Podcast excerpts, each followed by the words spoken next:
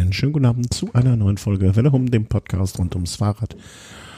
Und wir haben uns heute an einem Sonntagabend kurz geschlossen, wir in dem Fall der Thomas und ich, und wollen mal die Ereignisse des Giros äh, zusammenfassen.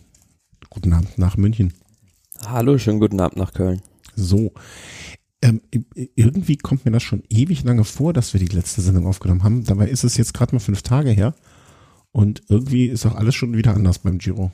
Äh, also. Ein ständiges Auf und Ab. Ja, sowohl auf der Strecke als auch emotional bei uns, als auch wahrscheinlich emotional bei dem einen oder anderen Fahrer. Dir geht's gut? Was, äh, München, war München heute schönes Wetter? Habe ich das richtig mitgekriegt? Mm, nee, nicht nee. so. Dann waren das Fake News. Fake News wurden mir übermittelt oder ich wurde bewusst angelogen. Das kann ja auch sein. Aber sonst ist alles klar da im Süden bei euch. Ihr seid ja nicht in der Inzidenzfalle wie wir hier oben. Mit, glaube ich, zwei pro 100.000 runter, also minimal. Ja, okay. Pest und, Pest und Cholera hier die Wahl. Reißt euch alle zusammen. Das als Botschaft nochmal so am Rande. Hm, wir gehen jetzt nach Italien, wo es äh, ja auch Auswirkungen gibt, aber zumindestens der Giro noch fährt. Ich hatte schon, es gab mal so eine Webseite, ähm, lebt, also als äh, Herr Trump krank war, ähm, ist Trump still alive.com und da konnte man einfach draufklicken und dann stand immer yes, yes.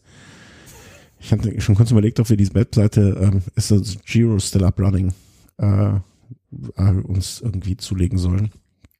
Erschien mir dann aber einfach zu traurig, wenn es nicht sein sollte. Deswegen habe ich es dann doch gelassen.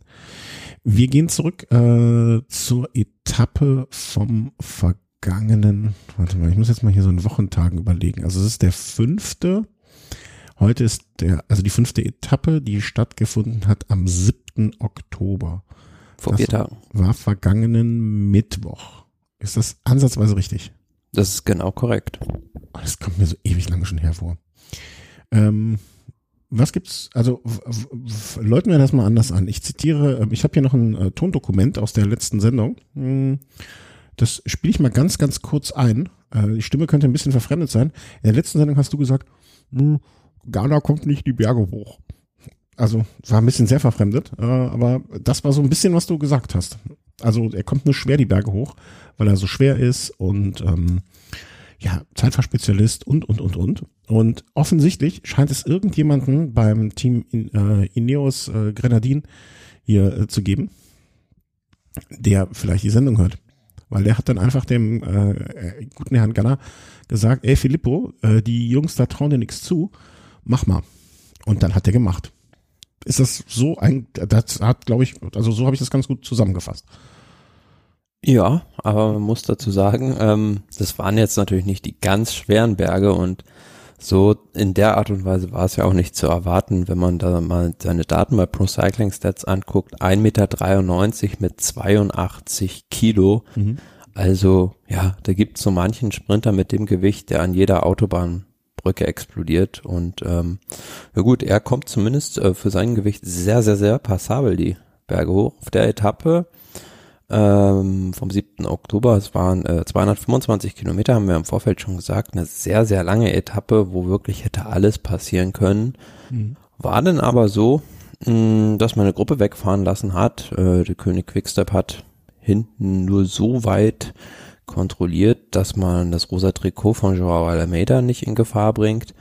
Ja, und in, ging es in diesen 20 Kilometer langen Schlussanstieg, der kurz vor Ende der Etappe auf dem Programm stand. Und ähm, ja, da ist eigentlich Filippo Ganna, der hat sich wahrscheinlich selbst so gar nicht richtig zugetraut, die Etappe zu gewinnen zunächst, weil er hatte noch Salvatore Puccio, seinen Teamkollegen von Ineos Grenadiers mit in der Gruppe. Für den ist er eigentlich schon von Anfang an des Anstieges Tempo gefahren. Ja, aber hat dann irgendwann seinen eigenen Teamkollegen da vom Hinterrad gefahren. Und dann, ähm, ja, hat sich diese Gruppe so aufgesplittet ähm, erstaunlicherweise gab es dann noch ein paar Leute, nämlich äh, Thomas de Gent und äh, einer Rubio vom Team Movistar, die aus dem Feld raus attackiert haben und es vorne zur Spitze geschafft haben. Ähm, ja, aber die haben dann am Ende keine Rolle mehr gespielt. Mhm. Also äh, ich habe es woanders schon mal geschrieben. Also äh, einer Rubio und Thomas de Gent, die sind äh, wahrscheinlich bis zum Ende ihres Lebens jetzt verfeindet, weil der eine dem anderen nur auf dem Gepäckträger gesessen ist und äh, De Gent den Movistar-Fahrer den kompletten Berg hochgezogen hat. Und dann hat, äh, ist das passiert, was man schon erwarten konnte. Einer Rubio hat äh, De Gent attackiert, mhm. obwohl er die ganze Zeit nur am Hinterrad war. Und äh, als dann Gunner weggefahren ist, waren sich die beiden nicht mehr einig, weil De Gent hat das dann sozusagen als kleine erzieherische Maßnahme gemacht, dass er nicht mehr geführt hat und äh, einer Rubio wollte dann auch nicht mehr und beide wurden eingeholt. Ja, das hatte ich auch in der äh, Zusammenfassung doch gesehen. Äh, aber äh, Ghana, also er war wahrscheinlich selber überrascht von dem, was er da geleistet hat oder was. Ja, man muss, man muss dazu auch noch sagen, es war ja noch äh, eine ganz äh, taktische Zwickmühle. Also Movistar, die hatten ja noch einen anderen Fahrer vorne, nämlich Hector Carretero.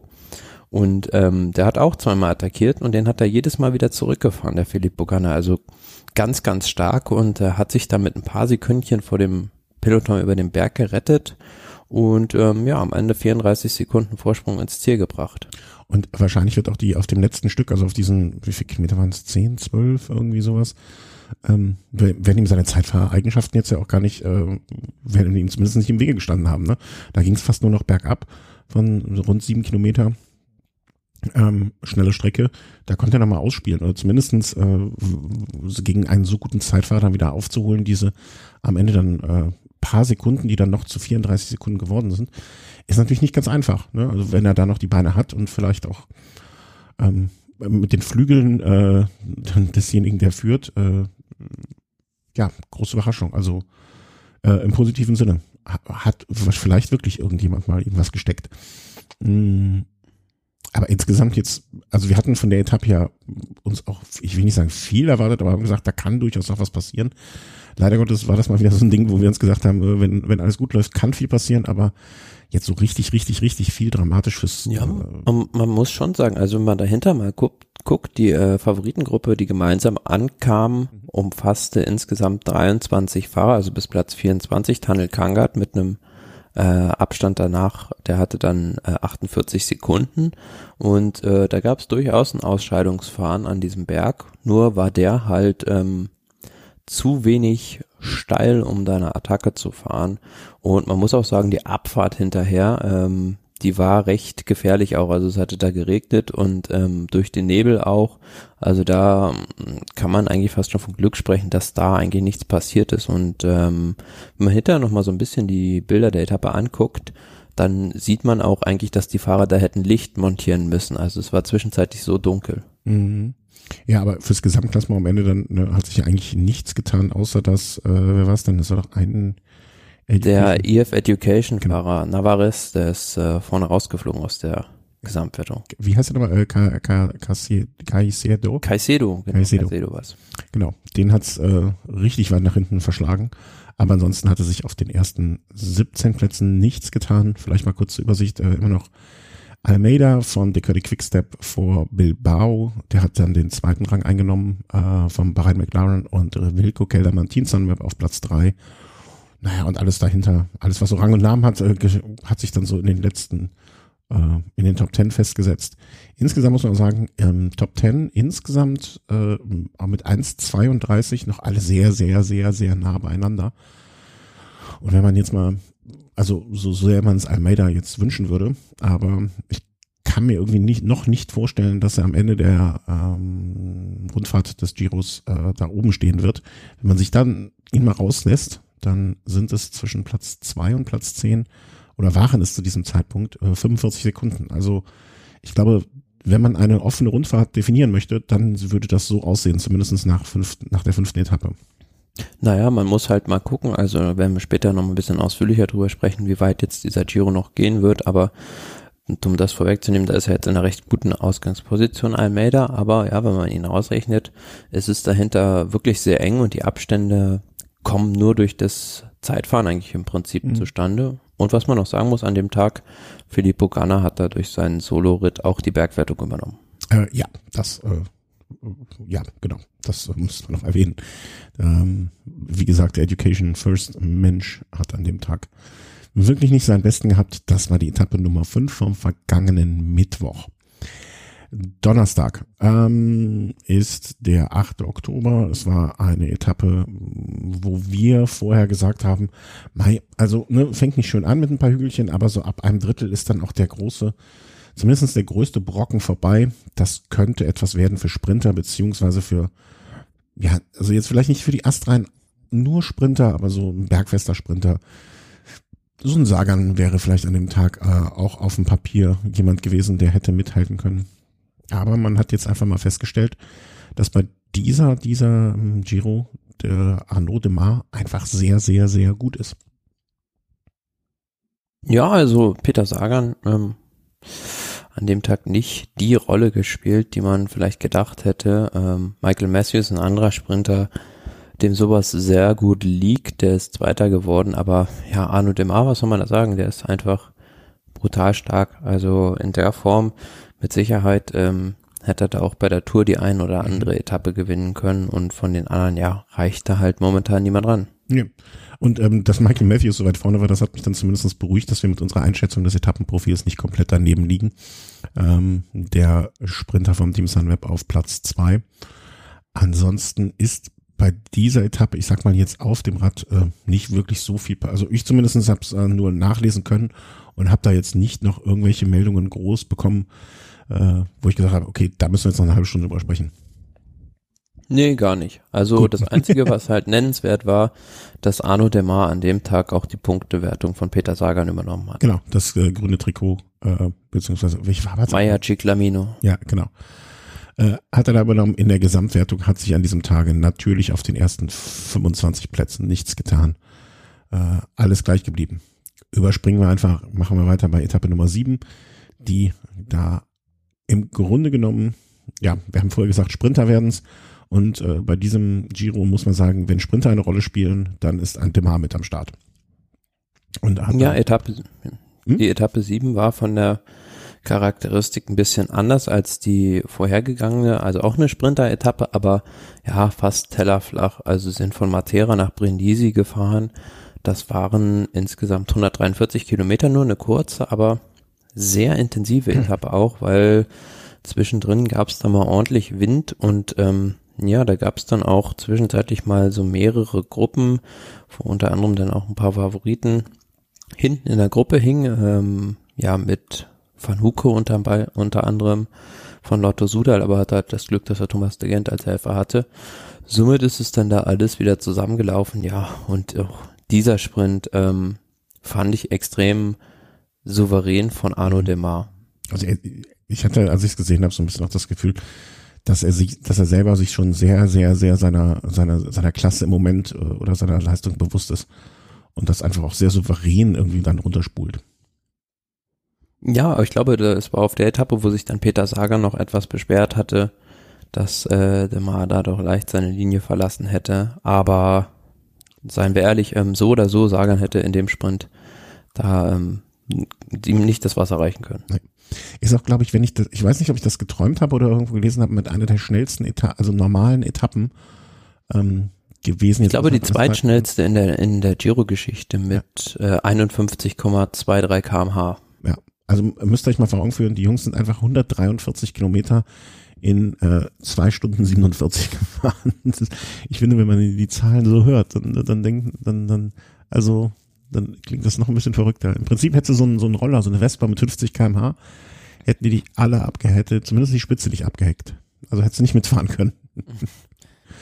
Ich weiß auch nicht, ob mein, ob mein alter 50 äh, Kubikroller überhaupt zweieinhalb Stunden Sprit dabei gehabt hätte, um da mitzufahren. Ja, also äh, können wir, können wir eigentlich den Deckel schnell drauf machen. Es hat sich auch wieder in der Gesamtwertung nichts getan. Demar hat natürlich im Punktetrikot noch mal ein paar Punkte mehr ähm, auf sich ins äh, Buch geschrieben. Und ansonsten war das die Etappe vom vergangenen Donnerstag. Sprintankunft, Demar-Ankunft, kann man jetzt schon fast sagen. Und kommen wir zum Freitag. Genau, da ging es eigentlich schon vor der Etappe los. Kamen die ersten Meldungen, oder? War das noch vor der? Ich glaube schon vor der Etappe. Nee, das war ja die Etappe vom Samstag jetzt schon. Äh, warte mal, warte mal, bin ich jetzt durcheinander mit der? Etappe Nummer 8. Genau, Etappe Nummer 8. Und, aber da ging doch vorher schon, ah ja, stimmt. Aber da kam doch vorher schon die Meldung raus, dass es, ich wollte jetzt auf Herrn Yates äh, eingehen. Genau, das kam vorher schon, Ja, aber ne? es war dann am gestrigen Sonnabend. Ja, ich bin ein bisschen, ich habe auch am Samstag gearbeitet und hatte am Donnerstag frei, deswegen bin ich so tagemäßig komplett durcheinander und äh, durch den Wind. Genau, also Etappe Nummer 8 war die Etappe äh, warte, äh, komplett. Wo sind wir hier? Giovinazzo nach Vieste, 200 Kilometer. Genau, das war am Samstag. Und dort kam dann auch die Meldung, dass, äh, genau, meine Freundin hat mich noch die Nachricht geschrieben, Simon Yates ist raus. Ähm, äh, man kann ja froh sein, äh, sonst in der Radbranche, wenn man liest, irgendwo positiver Test. Das ist meistens nichts Gutes. In dem Fall war es ein Corona-Test. Ist meines Wissens nach jetzt so während einer großen Rundfahrt das erste Mal, dass ein Favorit aufgrund so einer Geschichte rausgezogen wird oder wurde. Ja gut, wir hatten ja vorher nur die Tour de France, wo uns das Thema irgendwo tangiert hat und äh, da hat es gar keinen Fahrer getroffen. Und jetzt hat es erstmals während des Rennens einen Fahrer getroffen und auch noch sogar einen recht prominenten mit äh, Simon Yates. Ähm, offenbar wurden dann aber gleich dann auch Tests beim kompletten Team durchgeführt und da gab es dann keinen weiteren Fall. Ähm, ja, generell auch vielleicht, also ich will das nicht anzweifeln, dass es richtig ist, aber vielleicht ein bisschen komisch, dass dann da also von dem niemand weiter irgendwie infiziert wurde. Also man wird dann ja jetzt auch am Ruhetag dann sehen, ob es da weitere gibt, die positiv getestet werden. Aber bei Simon Yates, vielleicht erklärt es auch so ein bisschen seinen Einbruch da am Ätna, dass das schon so Vorzeichen waren. Also er hat sich also so richtig schlecht wohl dann erst an dem Tag auch gefühlt, Mhm. als man oder als einen Tag vorher. Und ähm, kann aber natürlich sein, dass es damit auch irgendwie zusammenhängt. Ja, also ich weiß jetzt, äh, ich bin dazu kein Mediziner, um zu wissen, wie lange vorher, ähm, ne, bevor jetzt das erste richtige äh, oder keine Ahnung, bis, bis so Anzeichen kommen, die man selber dann als schlimm empfindet, wie lange vorher man schon eingeschränkt ist im Sinne von, dass man als Fahrer da nicht seine völlig hundertprozentige Leistung abrufen kann. Ähm, was du gesagt hast, ähm, äh, kurios, dass da niemand anderes äh, positiv getestet ist, habe ich auch im ersten Moment gedacht.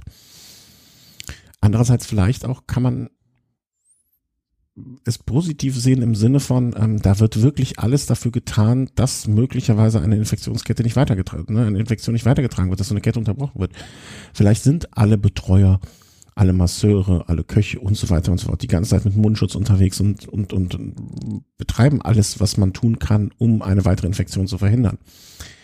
Das wäre super. Mhm. Ne? Also ich habe ich hab mich darauf mit mir selber geeinigt, dass ich lieber diese positive Sicht auf die Dinge habe, als die äh, Sicht, okay, da wird irgendwas vertuscht. Weil äh, ich glaube, es wird ja auffallen, wenn jetzt irgendeiner, also ich glaube nicht, dass irgendeiner von den Fahrern positiv wäre und man würde das, also ich hoffe, dass niemand positiv ist und es dann verschleiert wird. Ne, Der müsste jetzt Ja, auf der anderen Seite kann man sich ja schon fragen, also der ist ja auch die ganze Zeit durchs Feld gefahren und ähm, da atmen die auch recht intensiv, also ob es da jetzt nicht doch noch ein paar erwischt. Auf der anderen Seite hat man ja jetzt auch in verschiedenen Fällen schon so gesehen, dass das Ansteckungsrisiko draußen Mhm. scheinbar wesentlich geringer ist als äh, in Innenräumen und ähm, so wie ich es jetzt also immer gehört habe, kommt es halt auch auf die Dosis an, die man da abbekommt. Also reicht teilweise halt nicht aus, wenn man da irgendwie einmal angenießt wird, sondern äh, Infektion ist nicht gleich Infektion, sondern muss halt scheinbar so eine bestimmte kritische Menge an Viren geben, damit man halt auch wirklich infiziert wird. Und ähm, da kann es ja, wollen wir hoffen, dass es so ist, dass es da äh, keinen weiteren Fahrer getroffen hat. Und ähm, die Frage, die sich aber mir noch stellt bei Simon Yates, weil der wurde ja vor dem Rennen auch getestet und wo hatte das halt her? Wenn von seinem Team niemand weiter betroffen ist, dann ist es schon irgendwie komisch. Also war das jetzt, also dann muss er sich ja entweder außerhalb seiner Teamblase bewegt haben, was ich bei Simon jetzt so eigentlich nicht glaube, oder aber von einem Zuschauer angesteckt worden sein. Oder von einem anderen Fahrer. Oder ja, es gibt vielleicht noch einen anderen Fahrer, der gar keine Symptome hat. Ja, ja, genau. Ne, Also der jetzt quasi dann relativ äh, leicht durch diese Geschichte durchkommt. Vielleicht denkt er, hätte nur eine leichte Erkältung. Ne? Also ich, ich, ich glaube, wir wissen, sind ein bisschen schlauer, wenn morgen jetzt vielleicht nochmal alle durchgetestet werden. Also alle Fahrer, alle Betreuer und, und, und. Dann ist man vielleicht ein bisschen schlauer, A, das und B, naja, es kann, also es muss ja jetzt Zuschauer, ne, es kann ja auch ein Kommissär sein oder jemanden, ne, der Mensch, der das Rad vorher vermisst. Oder der oben auf der Startrampe runterzählt von drei auf eins, wenn er beim Zeitfahren losgefahren ah ja, ist. aber ne? theoretisch muss es ja schon eigentlich jemand sein, mit dem man ein bisschen länger Kontakt hat. Hm, ja. Vielleicht jemand im Hotel, ne? Hotelpersonal. Ne? Also er muss sich ja nicht ne, wissen, also aus seiner Blase rausbewegt haben, wie du eben gesagt hast. Glaube ich, ich halte Simon jetzt auch für so ein, ohne ihn jetzt zu kennen, ne, aber ich das Einzige, was Also über ist jetzt kein Mario Cipollini. ja, genau, eben. Ne, und das, ähm, ich habe ja auch mal diese Doku gesehen, da von seiner, von dieser Köchin des Teams, Mitchelton Scott, damals vor ein paar Jahren. Da wirkte der auch immer sehr aufgeräumt und, und, und, ähm, war der überhaupt dabei? Also es war jetzt jedenfalls kein Fahrer dabei, der so nach äh, extrovertiert, exaltiert da gewesen wäre. Glaube ich jetzt auch nicht bei Simon jetzt. Ich, ich, vielleicht muss man einfach damit leben, dass manche auch wirklich äh, das Bestmögliche tun, um eine Ansteckung zu vermeiden. Aber es passiert einfach. Der muss ja vielleicht auch nur ganz, ganz blöd im Aufzug mit jemandem gestanden haben, ne, der auch in dem gleichen Hotel unterwegs war und zack, da ist es passiert. Ne? Also ich glaube, da jetzt irgendwie äh, ich, ich zu kreieren oder ein Szenario sich äh, versuchen zu ergründen, ist, glaube ich, relativ schwierig. Äh, ich teile deine Hoffnung natürlich, dass jetzt nicht noch mehr Fahrer ähm, da irgendwie ja, ausfindig gemacht werden, die sich angesteckt haben. Vor allen Dingen keine Betreuer, das äh, kein, keine offiziellen vom Giro. Das, das einzige Positive ist, äh, oder für alle Radsportfans, dass beim Giro d'Italia, wie wir es schon gesagt haben, scheinbar nicht diese Zwei-Fälle-Politik gibt, sondern dass halt äh, Fahrer bis zu, oder ja, positiv getestete bis zu einem bestimmten Grade eliminiert werden. Mhm. Ja, genau. Ähm, warten wir mal ab. Also morgen am Ruhetag äh, wird da wieder ähm, drüber nachgedacht. Also am Dienstag weiß man es dann ja. Genau. Also Dienstag vor Start hoffentlich. Ich glaube mal, wenn viele, also wenn es jetzt in irgendeiner Form ähm, sehr schlimm wäre, also keine Ahnung, man, man hat 20 positive Tests oder so, dann wird da wahrscheinlich morgen Abend auch schon irgendwo was durchsickern. Da bin ich relativ äh, sicher. Aber kommen wir mal zu der Etappe, die dann auch äh, da stattgefunden hat am gestrigen Samstag. Und das, ähm, ich habe mir dann die Zusammenfassung so ein bisschen angeguckt oder die Wiederholung durchgeskippt. Mhm. Das war schon irgendwie, also wir hatten ja gesagt, ne, auch so eine Etappe, da kann viel passieren, da kann einiges passieren, aber so richtig äh, schwer einzuschätzen ist das Ganze. Und ähm, ja, ich, ich, ich habe durchgesäppt immer, immer wieder und das war immer sehr, sehr ein großes Durcheinander. Also es war sehr unstrukturiert für mich als Zuschauer, wenn man nicht von Anfang bis Ende da gesessen hat. Ja, also ich fand es ein bisschen schade, weil es ging den ganzen Tag am Meer entlang, aber leider war kein Wind da, ansonsten wäre es richtig rund gegangen. Ähm, in der Mitte drin war wieder so ein Berg, äh, 9,4 Kilometer, 6,2 Prozent, wo man sich wieder denkt, was soll das? Okay, da ist in diesem Falle nicht viel passiert. Ja, und es war wieder eine Ausreißergruppe weggefahren und ähm, ich dachte eigentlich so, nur ist eine Frage der Zeit, bis jetzt da irgendein Sprinterteam einsteigt und die zurückholt. Mhm. Aber, ja klar, also Groupama FDG, die haben drei Etappen gewonnen und äh, sagen Arno Demar, für den ist das Finale vielleicht ein bisschen zu schwer. Äh, Team Sunweb, die haben Wilco Keldermann für die Gesamtwertung, müssen auch nicht unbedingt für Matthews fahren. Ja, und dann hingst im Prinzip äh, an Bora Hans Grohe und da irgendwas zu unternehmen, aber die haben sich gesagt, ähm, da ist die Wahrscheinlichkeit wahrscheinlich auch zu gering, um ähm, da einen sicheren Sieg für Peter Sagan rausfahren zu können. Und somit waren es die Ausreißer, die es am Ende gemacht haben.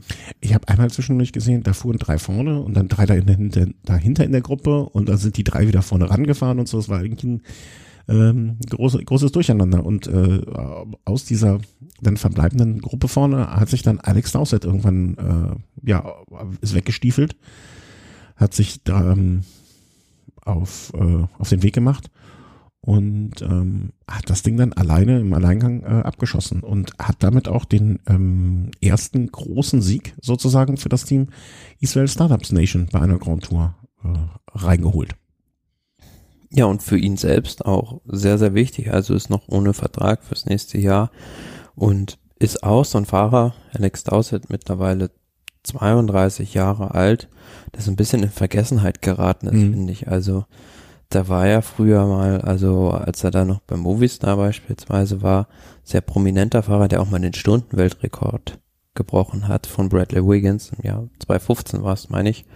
Ähm, genau, auf 52,937 Kilometer. Und, ähm, oder erzähle ich da jetzt Quatsch? Verbesserte Manchester den Stundenweltrekord? Ja, genau. Mhm. Ja, doch.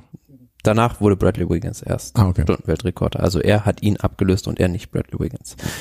Ähm, ja, aber man hat danach auch gesehen in dem Interview, was er gegeben hat, ähm, wie viel ihn das bedeutet hat, da jetzt äh, einen Sieg einzufahren, weil wie gesagt, er fährt noch um einen neuen Vertrag.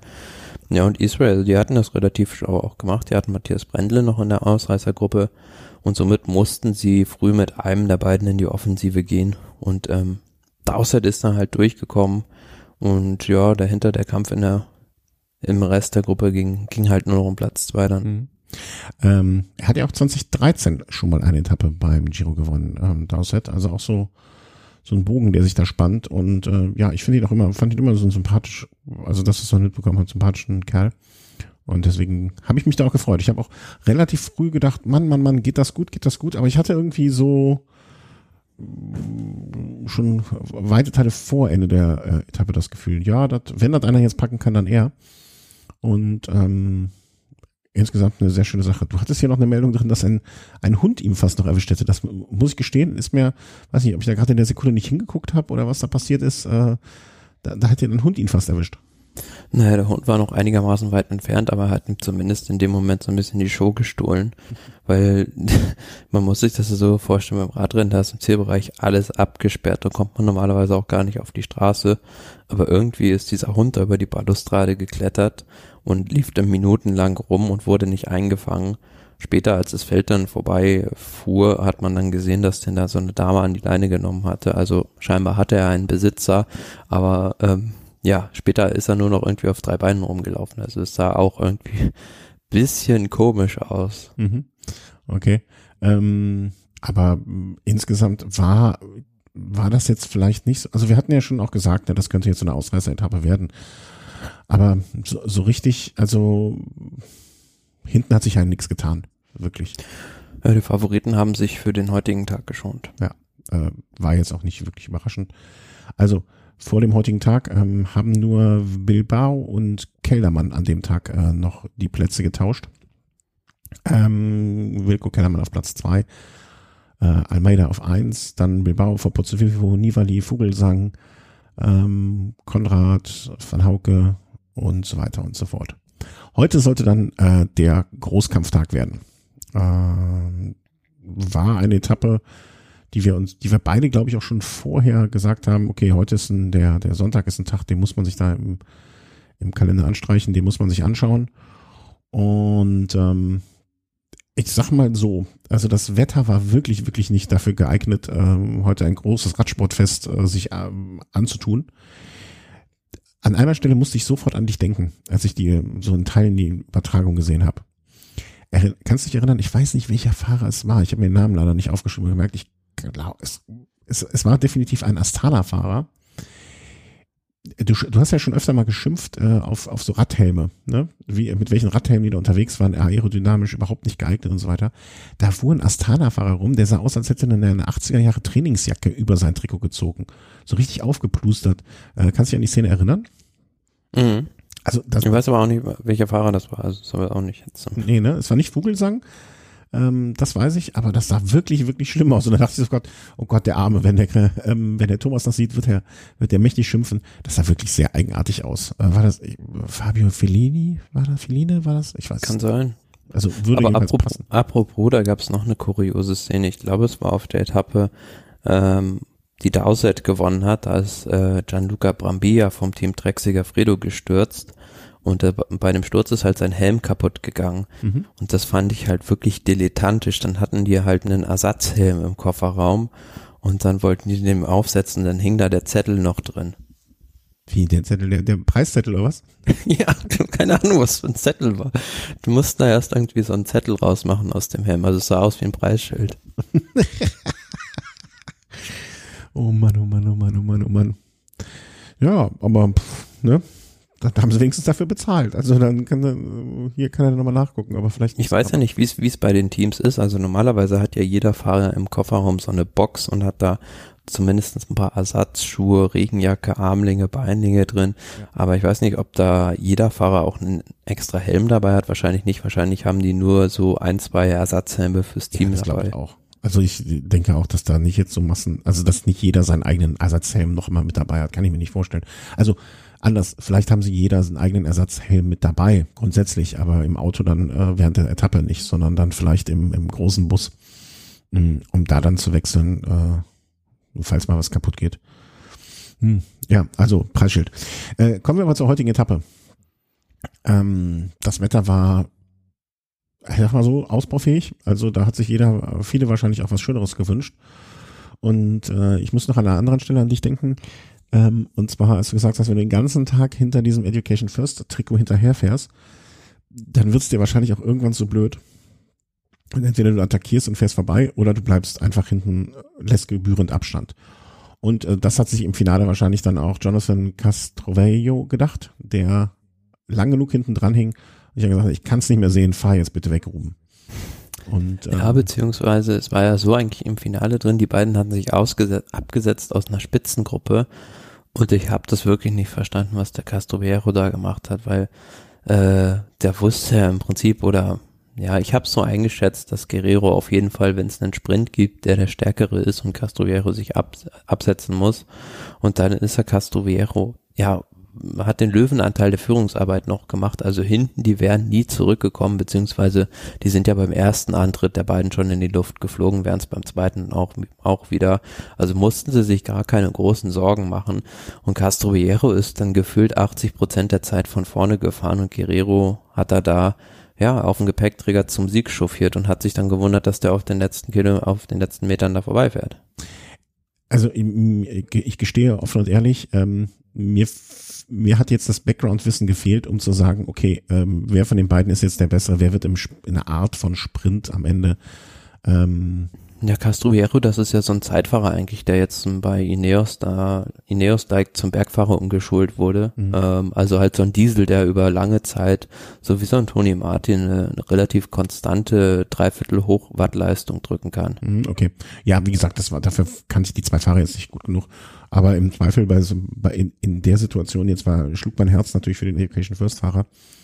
Und ähm, also er hat dann einmal ähm, so ich schätze mal zwei, 300, 400 Meter vom Ziel, hatte angetreten. Es war unfassbar steil wohl, was man in den Fer auf den Fernsehbildern nicht so richtig erkennen konnte. Aber wenn man gesehen hat, wie die Fahrer da hochgeeiert sind, äh, konnte man sich zumindestens vorstellen, dass das jetzt keines tellerflaches Stück ist. Und der hat wirklich einmal angetreten, durchgezogen, hat die Kurbel drei, vier Mal schneller rumgedreht und dann war er weg. Und ja, also aller Ehren wert, gewonnen, Punkt. Ne? Ja, also die letzten 600 Meter mit 11,1 Prozent im Durchschnitt. Also es war schon eine ordentliche Rampe, die es zum Schluss nochmal hochging. Und es kam halt für Castrovero noch erschwerend dazu, dass er einen viel zu dicken Gang aufgelegt hatte, ja. den er gar nicht in Schwung bekommen hat. Ja, also der fuhr da wirklich mit einer 40er Kadenz hoch und das, das konnte nicht gehen. Äh, es war schon fast ein bisschen, es tat einem fast ein bisschen leid, aber andererseits, mein Gott, einer muss gewinnen und ähm, ja, das scheint, äh, vielleicht steht der Giro diesmal unter einem äh, portugiesischen Stern. Ne? Also Portugiese in Almeida hat an dem Tag auch das rosa Trikot behauptet, recht souverän auch, aber äh, wie wir es schon äh, gesagt haben, ja, so ich glaube in unserer zweiten Giro-Sendung, dass äh, auch heute auf der Etappe war keine Mannschaft in der Lage, dieses Rennen richtig zu kontrollieren. Also es gab Ansätze, die Ausreißer da zurückzuholen, aber dann ist eine Mannschaft in die Führung gegangen, hat zwei, drei Mann aufgebraucht und da war keiner mehr da. Mhm. Und dann äh, war totales Chaos, weil keiner fahren wollte. Und dann ist wieder der König nach vorne gekommen, haben das Tempo so einigermaßen ein bisschen hochgehalten. Dann kam wieder eine andere Mannschaft, wollte wieder was machen, ja, aber hatten dann auch keine Leute mehr zur Verfügung. Also richtig konstatierte Aktionen gab es da nicht. Nee, und das äh, freut ja die ganzen Ausreißer. Ähm, also noch nie war eine Rundfahrt so gut für Ausreißer geeignet wie diese. Ähm, zumindest an die ich mich erinnern kann. Weil wenn hinten nicht äh, zusammengespannt wird, dann kann, kann vorne auch ein kleiner Abstand äh, über lange Zeit gehalten werden, dann vielleicht ausgebaut werden. Und äh, das heute war so ein Beispiel dafür, ne? Also auch, die sind ja. Ja, weil die Ausreißer, das ist ja auch klar, die sind ja auch nicht dumm. Also die fahren halt los und dann fahren sie einen bestimmten Vorsprung, sagen wir mal so vier, fünf Minuten, fahren sie raus, fahren da richtig Vollgas, um, um den Vorsprung rauszuholen. Und ähm, dann fahren die natürlich auch nur noch so auf Halbgas und ähm, gucken halt, wie viel Leine das Feld lässt und ähm, ja, fahren dann natürlich auch nur mit so viel Einsatz, dass dieser Abstand komplett, äh, ja, so bei vier, fünf Minuten vielleicht bleibt und geben dann erst im Finale wieder Vollgas, wenn sie dagegen halten müssen gegen das Feld. Und dann sparen die natürlich auch noch Kräfte fürs Ja, ja, ja. Also, aber vor dem Hintergrund ist das ja auch eine, ähm, eine Rundfahrt, wo, also wie, wie so, äh, wer will noch mal, wer hat noch nicht, ne? Also wo sich auch mal andere Fahrer vorne zeigen können und vielleicht mal so die ihre ihren Tag in ihrem Radsportleben bekommen, den sie sonst vielleicht nie bekommen hätten. Ne? Also ähm, ich meine, er ist jetzt äh, Ruben ähm, na, äh, Ruben Guerreiro. Ähm, hat jetzt noch nicht so große Dinger abgeschossen. Ne? Also äh, bei der Vuelta mal Zweiter gewesen, äh, Down Under mal Achter im Gesamtklassement, ähm, Vuelta de Portugal de Futuro vor sechs Jahren gewonnen. Also ist jetzt nicht einer der allergrößten im Sport, äh, wenn er auch natürlich besser ist als für die aller, aller als 99 Prozent der Radfahrer, aber ähm, der hat heute vielleicht den Moment seiner Karriere gehabt, ne? Und äh, wenn diese Rundfahrt dafür gut ist, dass es viele Fahrer mal, ja, mal ihren Moment ähm, haben können, ist es doch auch eine tolle Sache. Ja, und hat auch noch zwei Fliegen mit einer Klappe erlegt, also hat er auch noch das Bergtrikot jetzt momentan, ja. dadurch, dass er da auf einem Einser-Kategorie Berg gewonnen hat. Gut fand ich, was dann Jonathan Waters getwittert hat danach. Weißt du, was der geschrieben hat? Nope. Einfach nur Quark. Ja, siehst du, der braucht sich jetzt auch nicht mehr Sorgen um seine Tweets zu machen, der äh, das, das, was das Trikot alles hergibt. Ähm, ich, das ich verleiht Flügel scheinbar. Äh, ja, ich habe mich dann schon gefragt, wie morgen dann, äh, ähm, also es wird ja dann traurig sein, er wird ja sein lustiges Trikot gegen das Bergtrikot tauschen müssen. Ne? Also vielleicht nicht. Ja, vielleicht äh, bekommen sie dann auch, aber ich glaube nicht, dass sie es dann anpassen dürfen, dann müssen sie wieder 5000 Euro Strafe jeder zahlen. Ja, ach, die 5000, die wären denen wahrscheinlich noch egal, ne, für den Gag, aber ja, nee, ich glaube. Oder Schweizer Franken sind's ja. Bitte? Schweizer Franken sind ja die Strafwährung der UCI. Ja, ja. Ja, also ich glaube, das, das würden die vielleicht, äh, ich will nicht sagen aus der Portokasse bezahlen, aber das wäre jetzt das geringere Problem. Aber ich glaube, der Aufwand und wie das hinzukriegen, das wäre wahrscheinlich äh, schwieriger. Äh, Im Gesamtklassement, ich habe mich eben übrigens versprochen, beziehungsweise vertan, äh, beziehungsweise noch ganz großen Blödsinn Mumpitz erzählt, äh, weil erst heute hat Kellermann Bilbao.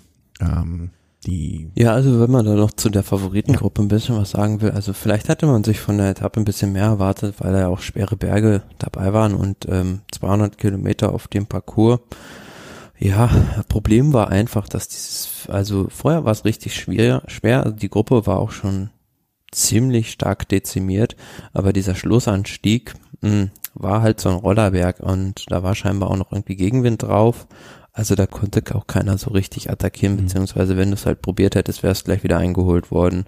Und somit ist da auch nicht so wahnsinnig viel passiert, halt bedingt nur durch diesen, dieses letzte sehr, sehr steile Stück ähm, ist diese Gruppe nochmal so ein bisschen auseinandergeplatzt. Also die kamen da alle so ein bisschen getröpfelt rein. Der erste aus der Favoritengruppe war dann äh, Wilko Keldermann mit 1,38 Rückstand.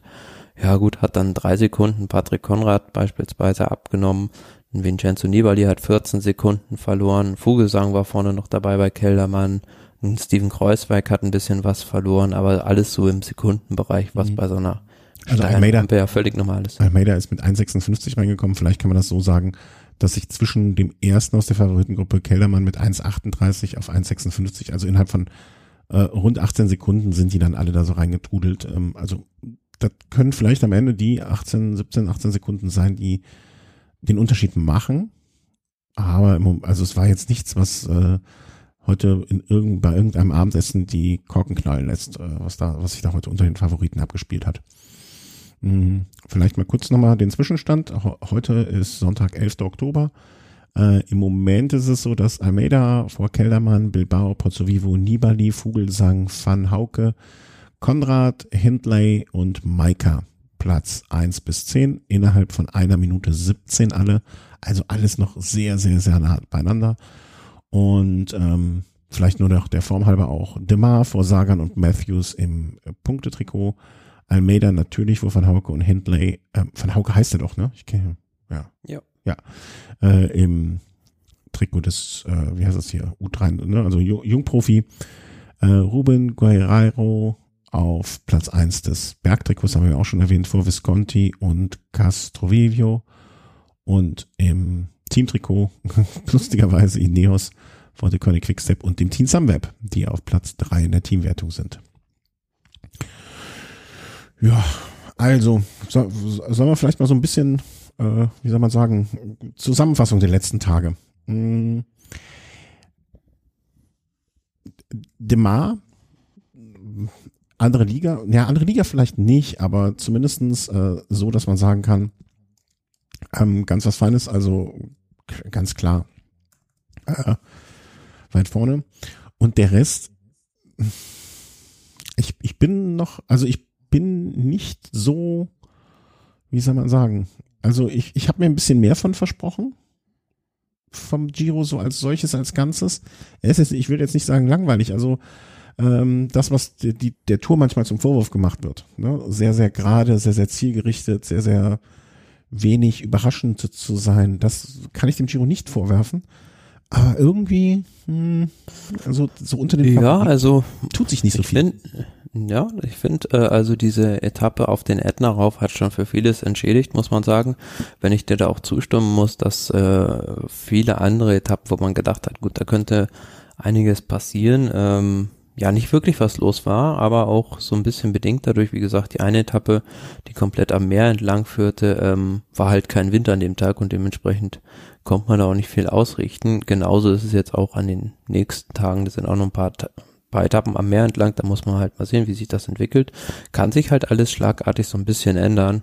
Von daher, ähm, ich finde es ganz gut, dass es äh, noch so eng beisammen ist im Gesamtklassement, was ich mir gewünscht hätte, jetzt an diesem Wochenende, also ich fand halt die Etappe von vom Samstag, also von gestern, dann doch für ein Wochenende, hm, vielleicht Giro-Ansprüchen nicht so genügend. Also da hätte ich mir schon noch eine Bergetappe, eine zweite dazu gewünscht. Mhm.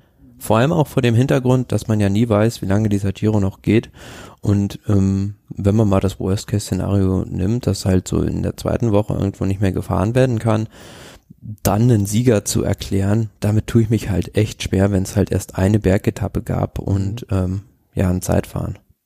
Absolut. Also ich, ich weiß gar nicht, gibt's gibt's eigentlich irgendwelche Reglementvorschriften oder oder äh, Ideen oder Leitlinien, ab wann eine Rundfahrt wirklich dann als gewonnen gilt? Also, weiß ich kann mir vorstellen. Das wäre ein Präzedenzfall. Also ähm, ich kann mich nicht dran erinnern, dass meine Rundfahrt vorzeitig irgendwie, zumindest eine Grand Tour vorzeitig abgebrochen mhm. wurde. Ja, dass man sagt, okay, es muss mindestens eine Woche gefahren sein, es muss mindestens zwei Wochen gefahren sein, es muss mindestens x Etappen gefahren sein oder so. Gibt's Aber mit, Sicher ne? mit Sicherheit, so wie ich da den Radsport kenne, gibt es da noch keine vernünftige Regelung ja. und das wird dann zehn Jahre später erst vom Internationalen Sportgerichtshof entschieden. ja. Oh mein Gott. Ähm, ich sag mal so, gucken wir mal nach vorne im Sinne der Etappen und gucken wir auch vielleicht mal nach vorne im Sinne des, äh, was kann denn, was wird denn passieren, was kann denn passieren? Ähm, es, es gibt ja jetzt erstmal zwei Dinge zu beachten oder zwei Dinge in Betracht zu ziehen. Punkt A, äh, diese Krankheit, dieses Corona, was nicht weggehen will. Mm, es könnte natürlich sein, dass in den kommenden Tagen einfach mehrere positive Tests ähm, an den Tag, ans Tageslicht kommen, als wir uns, als uns allen lieb ist. Äh, da wäre jetzt, richten unser Augenmerk natürlich erstmal auf morgen, auf den Ruhetag und dann auch noch auf den Dienstag mit der Veröffentlichung. Aber andererseits, so wie man es bei jetzt jetzt gesehen hat, es kann jeden Tag so etwas passieren. Ne, also jeden Tag kann es sein, dass jetzt irgendwie, keine Ahnung, der Team A, B und C ihre Leute testen und da was passiert. Mm, für wie wahrscheinlich, also ich sag mal so, dafür, dass da rund 200 Leute unterwegs sind als Fahrer, plus nochmal wahrscheinlich jeder insgesamt drei, man kann wahrscheinlich nochmal rechnen pro Stab, zwei bis drei Leute dazu. Dafür ist jetzt ein so ein positiver Test von einem Fahrer, finde ich noch sehr, sehr übersichtlich. Und beim, beim, beim bei der Tour war es ja auch so, dass da relativ wenig passiert ist. Hast du wirklich Sorge, dass der Giro in der kommenden Woche, diese Woche, wann auch immer in dem Zeitraum dazwischen, auf einmal stoppt, weil zu viele Fälle da sind?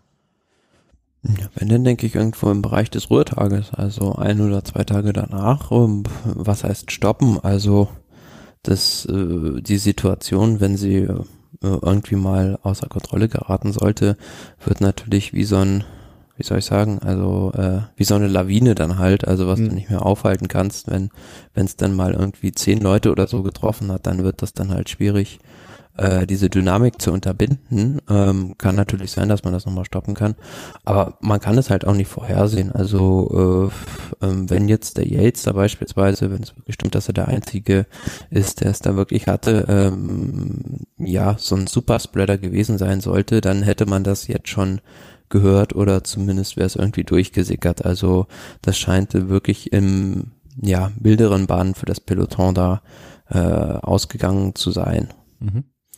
Zweiter Aspekt, den man natürlich jetzt auch schon im Hinterkopf haben muss, ähm, wie sieht's das Wetter aus? Also ich habe jetzt schon gehört, äh, für die für die letzte Woche, äh, die Bergetappen gibt es teilweise Plan B und Plan C, wie gefahren wird. Äh, einfach weil das Wetter in den Alpen teilweise so schlecht ist, dass die Strecken, die man sich vorgenommen hat, gar nicht gefahren werden können. Und das natürlich auch, ne, also wie wird es sein, wenn, wenn jetzt die Etappe hier zum, zum Grundplatz hoch war, doch, glaube ich, die vorletzte, oder? Ähm, nach Sestriere. Ja. Ne? Also also da gibt's gibt's beispielsweise auch schon offenbar einen Plan B und einen Plan C. Mhm. Ähm, für diese Etappe nach Sestriere war der Plan B ursprünglich ähm, den Agnello zu streichen, den Isoar meine ich auch, und über den Colle delle Finestre zu fahren. Aber da sind scheinbar auch diese letzten sechs, sieben, acht Kilometer mit Schotter die sind äh, nicht befahrbar und somit hat man äh, auch noch einen Plan C in der Hinterhand der würde einfach beinhalten, dass man diese Runde um Sestria, also Sestria den Anstieg zweimal hochfährt. Mhm. Also offensichtlich äh, ah, gut, zu, gut zu hören oder gut zu, zu wissen, dass sich da Leute Gedanken machen und dass da schon Plan B, C äh, entstehen, also dass man nicht erst zwei Tage vorher sich darüber Gedanken macht und äh, wenn der Wetterbericht, äh, ah, Wetter wird schon besser, machen wir keine Sorge, wird alles gut. Nee, also die wissen das ja auch schon, äh, wie soll ich sagen, also ähm, seit, seit, seit einem halben Jahr ungefähr, dass sie da dass sie da langfahren werden. Ja, ja, also ich hoffe, dass die wirklich dann für diese Etappen immer noch äh, Pläne in der Hinterhand haben. Das, äh, aber und die, an, die, die andere kritische Etappe ist ja noch die ähm, Etappe nach äh, Bormio, beziehungsweise Lagi di Cancano übers Stilfzer Joch und ähm, da gibt's mit Sicherheit auch schon Plan B und C, der jetzt vielleicht noch nicht so durchgesickert ist, dass man einfach ein oder anderen äh, das Stifterjoch dann dann streicht und versucht an, auf anderem Wege dahin zu kommen. Vielleicht da ist dann auch wieder die Frage, ne, was wird dann irgendwann mal so ein Giro-Sieg noch wert sein? Wenn das alles so ja, ist. Ja, mit Sicherheit. Also ich glaube schon, dass man da auch eine adäquate, einen adäquaten Satz finden könnte. Aber heute habe ich jetzt wieder gelesen, am Sonntag soll das äh, Wetter für den betreffenden 22.10., wo diese Etappe auf dem Programm steht, am Stifter Joch sogar ganz gut sein. Also da sieht's wieder einigermaßen in Ordnung aus. Also einem Wetterbericht elf Tage im Voraus glaube ich nichts. also ich freue mich. Ja, es mit, alles mit Vorsicht zu genießen. Okay. Aber was man was man natürlich noch sagen muss bei dieser Etappe nach äh, Sestriere, die über den Col d'Isoire hätte führen sollen, muss man natürlich auch noch bedenken, dass das Ganze äh, über französisches Terrain hätte führen sollen. Mhm. Und ähm, ja, Frankreich ist, also wenn du halt nach Frankreich fährst, ist natürlich auch wieder was mit den behördlichen Auflagen. Also ja. Das man auch Absolut, gucken, aber ich, also ich denke, da würde, da würde man ja eine Lösung für finden. Und also dann fahren die alle sozusagen in Quarantäne rüber und in Quarantäne wieder raus. Ich, ich, ich, also ich hoffe nicht, dass da die Franzosen jetzt in irgendeiner Art und Weise den ähm, Italienern ähm, einen Strich durch die Rechnung machen äh, oder in die Suppe spucken. Ich, ich glaub, hoffe, das wäre jetzt das kleinste Problem, vor allem wenn es da keine Übernachtungen gibt, ne, sondern nur rein raus aus dem Land. Ähm, ja, sie fahren ja nur durch, also sie würden ja nicht mehr in Frankreich übernachten. Ja, genau. Ne, deswegen glaube ich nicht. Also kann ich mir nicht vorstellen, dass das ein Problem sein wird. Da hält ja auch würde. zwischendurch keiner an einem Imbiss an oder so. Ja. Gucken wir mal auf die Etappen. Also wir haben uns jetzt äh, selber, wenn wir ehrlich zu euch und uns sind, äh, noch gar nicht besprochen, wann wir das nächste Mal aufnehmen. Ähm, aber ich würde mal sagen, wir gehen jetzt einfach mal so Dienstag, Mittwoch, Donnerstag, Freitag, Samstag vielleicht durch. Dann bis dahin sollte das sich irgendwie äh, als machbar herausgestellt haben. Dann seid ihr zumindest schon mal auf dem neuesten Stand. Mmh. Oh, ich bin jetzt auf der Giro-Seite, da gibt's eine Werbung für so Nutella-Verschnitt. Oh. Ferrero ist ja ein italienisches Unternehmen. Ja, ja, aber das ist nicht von Ferrero, sondern Il Grande Cicolato Italiano, Scorpi la Bonta Naturale di Crema Nove. Hei, hei, hei. Ähm, Dienstag. Dienstag ist, äh, wenn die Etappe sagen wir mal so 20 177 Kilometer Lanciano Tortoreto auf mhm. dem Papier. Eine Etappe, mh, hm, ja, eine Flachetappe mit ein paar Hügeln im Finale. Also Aber stell dir mal vor, die Etappe wäre 20 Kilometer kürzer. Dann, äh, ne, und hätte nur, also wird mit diesen vier, fünf Hügelchen da hinten aufhören. Dann wäre schon fast ein Klassiker-Terrain.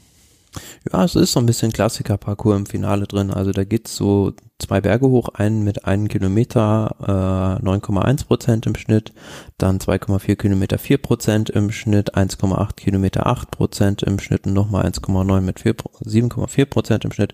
Also ja, klar, da ist schon ähm, für die Pancheure wird dann ordentlich was geboten. Ich glaube nicht, dass es dann reinen Sprint geben wird.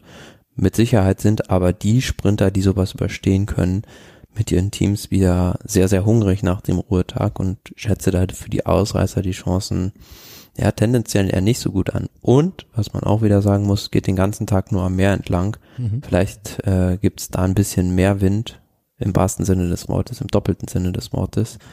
Äh, und, ich tippe, äh, ich tippe auf äh, Ausreißersieg. Ich glaube, ich glaube, dass, Meinst du? Ja, ich glaube, diese letzten 20, 25 Kilometer vor dem, also ne, diese bei Kilometer 138 fängt es ja vorher an, dass es da so ziemlich äh, hügelig wird. Ähm, ich, ich glaube, dass, wie, wie soll man das sagen? Ich glaube, dass es ähm, immer noch so ist, dass kein, dass die Teams nicht zusammenspannen werden. Mal denkt sich, ja, das ist, wird ein bisschen schwierig, der, der spannt seine Leute nicht dafür ein und dann bleibt es wieder am Team Bora nur hängen. Ich meine, Sagan wäre prädestiniert, darüber zu kommen und dann am Ende auch gut abzuschneiden. Aber klar, man muss ja auch sehen, bei Team Bora, die haben halt noch Patrick Konrad und Raphael Maika für die Gesamtwertung. Ja. Fallen also, schon mal zwei Fahrer raus, die nicht arbeiten. Mhm. Also ich bin eigentlich ganz guter Dinge, dass es, also was heißt guter Dinge, ne? Ich habe da ja jetzt nichts von, ob das eine oder das andere passiert.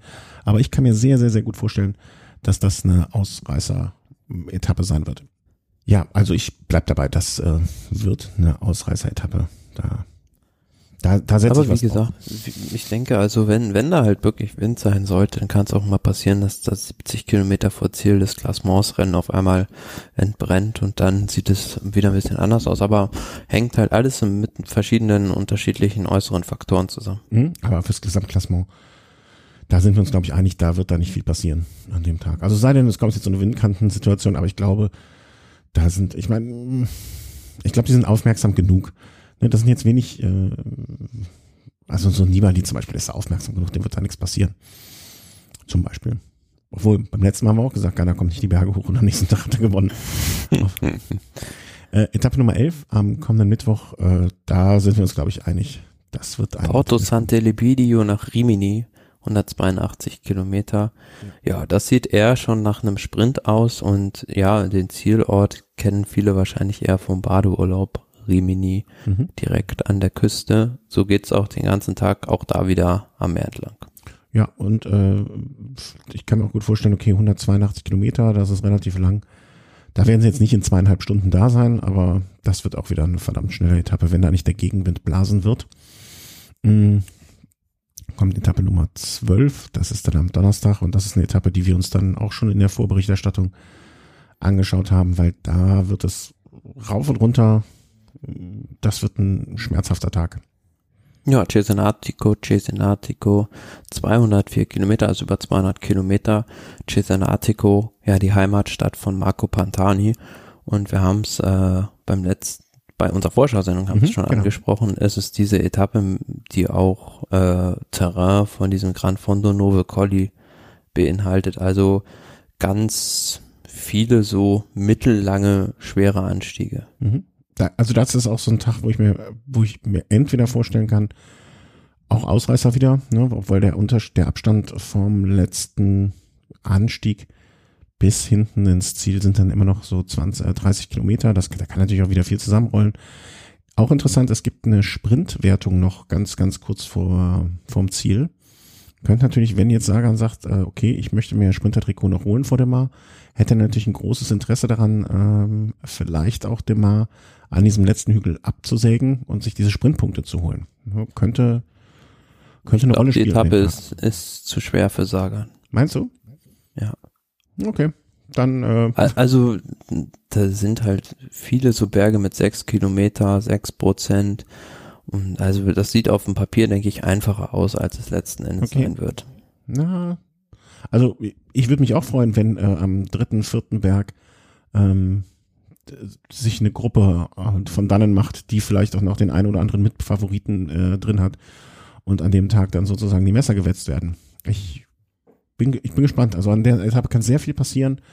Äh, Auf der anderen Seite sehr langsam. Sie ist, ja, sie ist ja auch so ein bisschen so, diese Etappe jetzt, also nach Cesenatico, davor ist halt keine richtig schwere Etappe, Bergetappe und danach hast du halt auch noch wieder eine flache Etappe, um dich auszurollen und dann kommt halt erst das Zeitfahren. Also wenn du so ein bisschen, zumindest äh, wenn man ein bisschen angreifen wollen würde, mhm. würde sich dieser Tag von der Lage innerhalb des Giros ganz gut eignen. Ja, absolut. Also wenn man fit ist oder wenn man das Wort fit überhaupt im Zusammenhang mit so einer Rundfahrt nehmen kann, äh, die dann schon ja zur Hälfte vorbei ist, ähm, dann wäre das geeignet. Am nächsten Tag, du hast jetzt schon vorweggenommen, am Freitag, ja, geht's dann wirklich 155 Kilometer Topf eben durch die Gegend. Dann kommen zwei kleine Hügelchen. Na, Hügelchen ist jetzt vielleicht auch ein bisschen untertrieben. Also, da geht schon ein paar Kilometer bergauf, aber jetzt nichts, was irgendwie irgendeiner der Fahrer da in Probleme bringen sollte. Mm, und dann nochmal 24 Kilometer Abfahrt beziehungsweise flach äh, zum Sprint, behaupte ich jetzt einfach mal. Denke auch, dass ja. es da. Und vielleicht ist das ja der Tag, wo diese Demar-Taktik äh, zum Tragen kommt, dass man versucht, ihn da abzunehmen. Das vielleicht schon eher, ja. ja. Also wenn ihr da am Freitag seht, dass das Team Bora unten in den Anstieg reinkesselt wie sonst was, dann wisst ihr, woran das liegt. Wenn bis dahin nicht irgendwas ganz Verrücktes noch passiert ist. Es ist ja auch immer schwer, so fünf Tage nach vorne zu schauen bei so einer Rundfahrt. Ja, und dann kommt schon so ein Zeitfahren, das meiner Meinung nach sehr schwer einzuschätzen ist. Weil am Anfang dieser Hügel, dieses Ding, also ist halt nicht Topf eben. Ähm, es ist auch vom Kurs her, wenn ich das richtig in Erinnerung habe, nicht zu anspruchsvoll, jetzt aber auch nicht komplett einfach. Ähm, wird interessant. Ja, also pff, ich schätze dieses das Zeitfahren auch recht schwer an, zumal es finde ich so auf dem äh, auf dem Papier einfacher aussieht als es letzten Endes ist. Also mhm. es ist von der Charakteristik her, ich habe mir gerade mal das Zeitfahren Valdo Biadene von 2015 aufgemacht, wo man da letztmals war. Es ist ein bisschen anders, also die Berge sind ein bisschen verkehrt rum angesetzt im Gegensatz zu damals. Aber auch damals gab es da schon, äh, da waren es 60 Kilometer sogar dieses Zeitfahren. Also da gab es dann schon, ja, teilweise auch richtige Abstände. Also ein äh, Vassi Kirienka, der gewonnen hat. Von den Favoriten war Contador mit 14 Sekunden der Beste, aber dann der zweitbeste mit 1.09 dann schon Rückstand, Steven Kreuzweig. Also ja, ich schätze schon, dass dann guter Zeitfahrer richtig Unterschied machen kann. Aber so der beste Zeitfahrer mit Garen Thomas von den Favoriten ist er jetzt raus. Mhm. Wilko Keldermann, auch sehr, sehr gut im Zeitfahren, den schätze ich dann noch am stärksten ein. Ich versuche gerade schlau zu werden aus dem ähm, Plan sozusagen, also aus dem, aus dem Stadtplan. Aber wenn ich ehrlich sein darf, werde ich nicht ganz schlau draus. Also, wo die da langfahren. Ähm, irgendwie bin ich zu blöd dazu. äh, ja, aber auf jeden Fall äh, ist das am kommenden Samstag mit Sicherheit eine, wird das eine schöne Etappe, schönes Zeitfahren. Schaut euch die Gegend mal an. Kann ich wirklich nur, nur empfehlen. Äh, die Gegend um Valdubiadene zum Fahrradfahren. Wunderbar. Ähm, und da kann ich auch wieder wie jedes Jahr oder wie jedes Mal, wenn Valdo Biadene da erwähnt wird, äh, den äh, Prosecco Cycling, weiß nicht, Gran Fondo oder wie man das dann genau nennen mag, äh, empfehlen. Mit Startnummernausgabe in der Kälterei am Tag vorher. Und äh, das einzige, die einzige Radveranstaltung, bei der ich jemals gefahren bin, wo man während des Rennens äh, zu einer Verpflegungsstation kommt, man durch eine Zeitschranke fährt, dann wird die Zeit gestoppt, dann kann man sich da verpflegen mit Prosecco, mit gegrillten Scampis und allem, was dazugehört. Und dann fährt man weiter und fährt dann wieder durch eine äh, Zeitschranke und dann wird weiter gemessen. Also du kannst dir einfach so lange da einen reinsetzen, wie du willst und dann einfach äh, gucken, wie du nach Hause kommst. Sehr praktisch. Äh, sehr praktisch. Wobei ich hatte, ich habe dann wenig Lust, was zu trinken oder zu essen während so einer Veranstaltung. Ja. Das ist der Samstag. Wen sehen wir Samstag im äh, rosa Trikot? Ich würde sagen Wilko Keldermann. Du würdest sagen Wilko Keldermann? Hm. Ja das hast du sehr, sehr schnell gesagt. Die, die Frage war jetzt nicht vorher abgesprochen. Möchte ich den Hörern äh, so mitgeben. Mhm. Ist für mich der beste von den Zeitfahrer, von den Favoriten. Und ich glaube, Almeida ist jetzt zwar noch in Rosa auch ein sehr guter Zeitfahrer, aber ich glaube, der wird auf die Distanz da mit einem Velko Keldermann nicht konkurrenzieren können.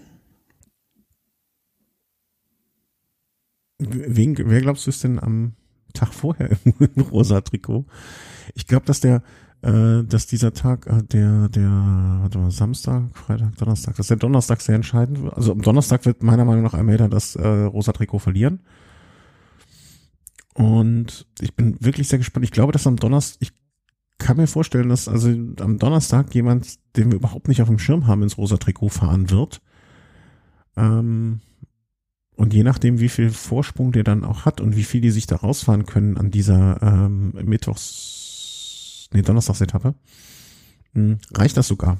Also ich, ich glaube, dass jetzt irgendjemand, so blöd es klingt, der, den wir gar nicht auf dem Papier jetzt haben und der auch später keine Rolle mehr spielen wird, äh, an dem Tag noch im gelben Trikot ist. Ich glaube, der von Mittwoch wird das sogar retten.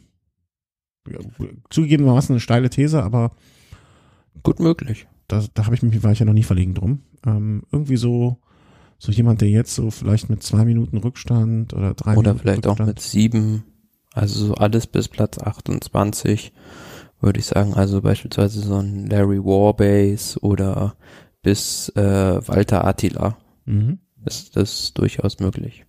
Ja, genau. Und der dann vielleicht, ne, der, wegstiefelt und sich dann so drei, vier Minuten vielleicht mit einer guten Gruppe sich hinten dran hängt, äh, nur ähm, so, und der dann aber längst genug rausfährt, dass er das äh, vielleicht beim Zeitfahren hält. Fest steht auf jeden Fall, der Königwechsel wird das Trikot, solange es irgendwie geht, solange Almeida mitfahren kann, verteidigen. Ja, ja, also mehr. Das die werden es nicht zwischendurch nochmal freiwillig abgeben, weil die halt wissen, im absoluten Hochgebirge ist er wahrscheinlich nicht der allerbeste und somit wollen sie es halt so lange wie möglich behalten. Ja, ja, also sie kriegen es, wenn sie es abgegeben haben, kriegen sie es nicht mehr wieder. Das, äh, da bin ich relativ sicher. Das Einzige, was sie noch machen können, sie können sich einfach dran klammern wie sonst was und dann hoffen, dass der Giro äh, vorzeitig endet oder in irgendeiner Form so entschärft wird, dass äh, er damit sich rüber retten kann. Aber darauf zu spekulieren, man muss es vielleicht in Betracht ziehen, aber darauf spekulieren würde ich jetzt nicht. Aber andererseits ne, muss man natürlich als Team, dessen einzige Chance das ist, äh, da schon versuchen, ja, zumindestens äh, dran zu bleiben. Juti, dann war das der Giro. Ähm, unter normalen Umständen, in einem normalen Leben mit äh, einer normalen Saison, würde man jetzt sagen, wir sprechen uns dann bald wieder, aber es gibt ja noch andere Rennen, die gerade stattfinden und äh, die, wo ich zumindest auf dem Papier mitbekomme, dass sie ähm, da sind. Ähm, aber sie nicht verfolge, im Sinne von, äh, pff, so viel, so viel Zeit habe ich dann doch nicht mehr. Äh, aber du zum Glück ja, verrückt genug bist, es zu verfolgen und dementsprechend mich und damit auch die Hörer äh, zu informieren. Und das ist zum einen der Pfeil von Brabant, der stattgefunden hat. Und das war am vergangenen, warte, lass mich nicht lügen. Äh, das war doch 7. Äh, Oktober. 7. Oktober, genau. Das war dann der Mittwoch. Mittwoch. Genau, der Brabantse Peil auf Flämisch oder La Flèche Brabançon auf Französisch. Also ja, ein sehr schweres Ad äh, Eintagesrennen in den Ardennen, was ähm, ja, am Ende auf einem Rundkurs ausgetragen wird. So Charakteristik für Fahrer halt wie Julian Alaphilippe. Und da war es so in dem Rennen, dass sich dann im Finale eine Gruppe lösen konnte, halt mit Alaphilippe, mit Mathieu van der Poel und mit Benoit Cosnefroy, die das Ganze unter sich ausgemacht haben. Und ja, im Sprint war Alaphilippe der stärkste, nur hätte fast schon wieder zu früh gejubelt, hatte halt Glück, dass dann Van der Poel da nicht mehr ganz äh, vorbeikam. Hm. Ja, wenn du einmal so eine Marke hast, ne, dann musst du die auch pflegen. Das, äh, das ist ja, ja klar. Ich versteh's, versteh's halt nicht, dass man dann zweimal hinter, wenn ich das einmal gemacht habe, dann muss mir beim nächsten Mal würde ich gar nicht mehr jubeln. ja, aber vielleicht ist er so emotional. Ne? Vielleicht freut er sich so. Ja, äh, ich wäre wahrscheinlich auch jemand, der die nächsten Male mindestens zwei bis dreimal guckt, dass der Abstand groß genug ist, bevor ich auch nur ein Fingerchen vom äh, Lenker nehme. Zumal, wenn du gegen den Mathieu van der Poel fährst, musst du halt bis zum letzten Millimeter des Rennens damit rechnen, dass er dich nur überholt. Ja, wahrscheinlich schon. Ähm, ja, aber so hat Alaphilippe im Weltmeistertrikot äh, dann den Fall von Brabant am vergangenen Mittwoch gewonnen. Äh, wie du schon ausführlich genug gesagt hast, vor Van, upsala, vor äh, Van der Poel, der zumindest auch mal geschlagen wird. Das ist ja auch beruhigend. Ähm, ja, und sonst Bergil, Colebrelli, Kosnevroy, äh, Kwiatowski, das sind so die Leute unter ferner liefen, die da am Start waren und dementsprechend in den Top Ten gefinisht haben. Machen wir einfach weiter, ne? Also sonst gibt's da, glaube ich, auch nicht so viel zu sagen. Wie gesagt, ne, in der normalen Saison wären das die Klassiker. Da hätte man vielleicht noch mehr zu sagen, aber jetzt, wo so viel ansteht, kommen wir zu Gent, Wevelgen im Flandern auch wieder, welches heute stattgefunden hat. Und da hast du zugeschrieben, ich habe nämlich nichts gesehen und deswegen äh, war ich direkt erfreut, dass du reingeschrieben hast, ähm, episches Rennen. Was war so episch an dem Rennen? Ja, Gent Weberim, das geht traditionell schon immer ein bisschen früher los. Also früher losgehen meine ich damit, dass da richtig äh, ja mit äh, mit Feuer in den Schuhen gefahren wird. Also weit vor Ziel weg entbrennt da schon das Rennen zwischen den Favoriten. Und ähm, ja bei dieser Austragung war es so, dass da auch ordentlich Wind war und da alles auseinandergeflogen ist, schon so 60, 70 Kilometer vom Ziel im Prinzip. Und das dann Kampf Mann gegen Mann war. Und ging es ja inzwischen durch ähm, über diverse Steigungen, Kopfsteinpflasterpassagen, also der Kemmelberg wird da ja mehrmals gefahren und ähm, ja, da haben die sich ordentlich auseinandergefahren und im Finale des Rennens war es so, dass da ja so zwei Gruppen wieder zusammengelaufen sind, ähm, die ein bisschen kleiner waren, zu einer größeren Gruppe. Ähm, ja, und dann war es sehr taktisch im Finale drin, weil der König Quickstep, die waren so das einzige Team, die da keinen richtig sprintstarken Fahrer dabei hatten. Also die hatten halt Yves Lampert und Florian Seneschal, würde man auf den ersten Blick vielleicht sagen, gut, Seneschal ist schon ein sehr schneller Fahrer, wenn man guckt, wer dann auch so in der Gruppe war. Ein Trentin, ein John Degenkolb, ein Wout van Aert, ein Mathieu van der Poel, Mats Petersen, also es sind alles super Sprinter. Mhm.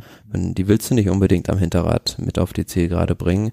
Somit musste er so ein bisschen versuchen, das auseinanderzureißen.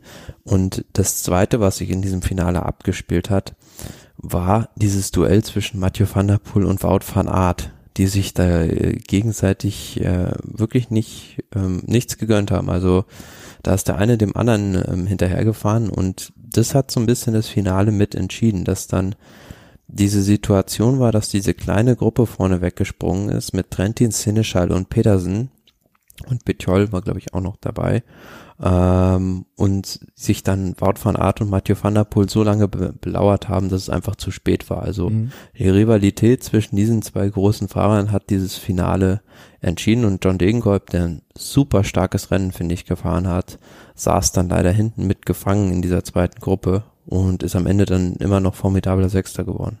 Mats ja, Pedersen ja. hat, ähm, hat dann am Ende den Sprint sehr, sehr clever geworden, muss man sagen. Also während die anderen, also es gab dann laufend Attacken aus dieser Gruppe, während jeder mindestens irgendwie eine, ein, einmal das Loch dazu bücken musste, hat Mats Petersen da keinen Tritt zu viel gemacht. Im entscheidenden äh, Moment von Van der Poel und Van Art weggefahren und am Ende im Sprint alle nass gemacht. Mhm. Äh, Degenkolb hätte Degenkolb einfach, wäre er, hätte er es zugefahren, dann hätte er wahrscheinlich einfach die zwei mitgenommen oder die hätten sich drangehangen und äh, ja, dann wäre es äh, das wäre es das gewesen für ihn. Ne? Auch diese klassische Situation, ähm, die, wo man es nicht richtig machen kann. Ja, und der ehemalige Weltmeister ist ja jetzt auch kein unbeschriebenes Blatt. Ne? Also der kann ja durchaus mal so ein Ding abschießen.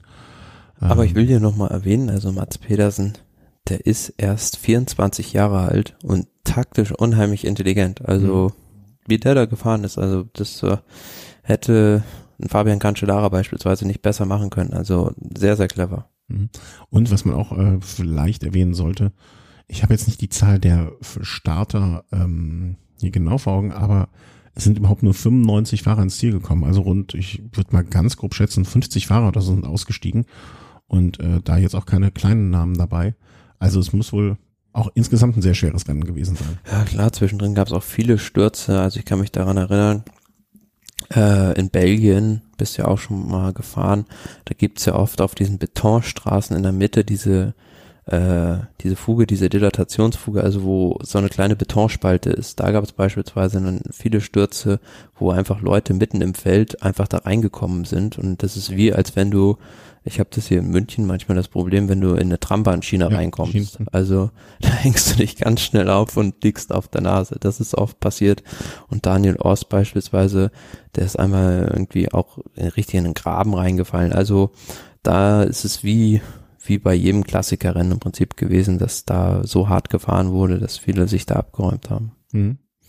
Ähm, Cavendish war auch mit dabei und äh, du hast hier eine Meldung aus dem ähm, belgischen Fernsehen, der weinend danach interviewt wurde, so nach dem Motto, das war wahrscheinlich sein letztes Rennen. Ja, Mark Cavendish war sogar in der in der Fluchtgruppe und ähm, sieht man ja sonst eher selten von ihm, aber hat das Rennen damit geprägt, war lange vorne. Diese Gruppe wurde dann irgendwann eingeholt und ähm, ja, Cavendish dann logischerweise auch irgendwann abgehängt. Aber ja, überraschenderweise fand ich so, ähm, hat er dann da, ist er da durch die Mixzone gelaufen, weinend und äh, hat gesagt, das könnte sein letztes Rennen gewesen sein. Mhm. Ja, also, also finde ich jetzt den Zeitpunkt komisch. Ähm ne, okay, er hätte sich jetzt vielleicht noch für das Rennen und für noch die weiteren belgischen Klassiker vorbereitet, aber jetzt so diesen Zeitpunkt finde ich ein bisschen komisch und ähm, ich weiß, es finden ja noch ein paar Rennen statt. Das ist richtig, aber vielleicht hat es für sich persönlich so auserkoren, dass es jetzt sein äh, Karrierefinale gewesen sein soll. Aber dann glaube ich, also ich greife jetzt mal vorweg ganz kurz, ne, Paris-Roubaix findet nicht mehr statt, aber dann hätte man ja eigentlich so eine Karriere wie er, den willst du ja nicht jetzt hier äh, bei so einem Rennen beenden. Ne, dann hätte ich doch gedacht, okay, da macht er jetzt vielleicht Paris-Roubaix nochmal noch mal durch oder irgendwie sowas. Das, ich, ich finde, ohne dem Rennen jetzt was Böses zu wollen, ne? Immer vielleicht ja, auf, der, auf der anderen Seite musst du halt auch gucken, was gibt's da noch für Rennen für ihn in diesem Jahr. Da ist halt auch nicht mehr viel, was er, was ihm da so als Sprinterrennen so richtig liegt. Hm, ja, okay. Aber ach, ich weiß nicht. Also dann hätte ich mir lieber nochmal vorgestellt, ich meine, Paris wird auch nicht gewinnen, ne? aber irgendwie so ein ähm, irgendwie fände ich das jetzt komisch, ihn nicht mehr zu sehen. Also natürlich fände ich es grundsätzlich äh, schade, ihn nicht mehr zu sehen. Aber wenn das jetzt so der Abgang da war. Hm. Vielleicht wollte er sich auch einfach mit so einem epischen Ritt verabschieden und dann mit sich im Reinen sein, dass er nochmal alles rausgehauen hat in dem Rennen. Also ja, das hat er sein, ne? also. wirklich ein super Rennen gefahren. Aber ja, ich finde es auch sehr schade, muss ich sagen. Aber ja klar, also der Trend in den letzten Jahren zeigte immer weiter nach unten mhm. und ähm, die Frage ist halt nach der Sinnhaftigkeit von Mark Cavendish noch noch weiterzufahren, weil er wird immer an diesen 30 Tour-Etappen, die er gewonnen hat, gemessen. Das wird für ihn immer der Maßstab sein.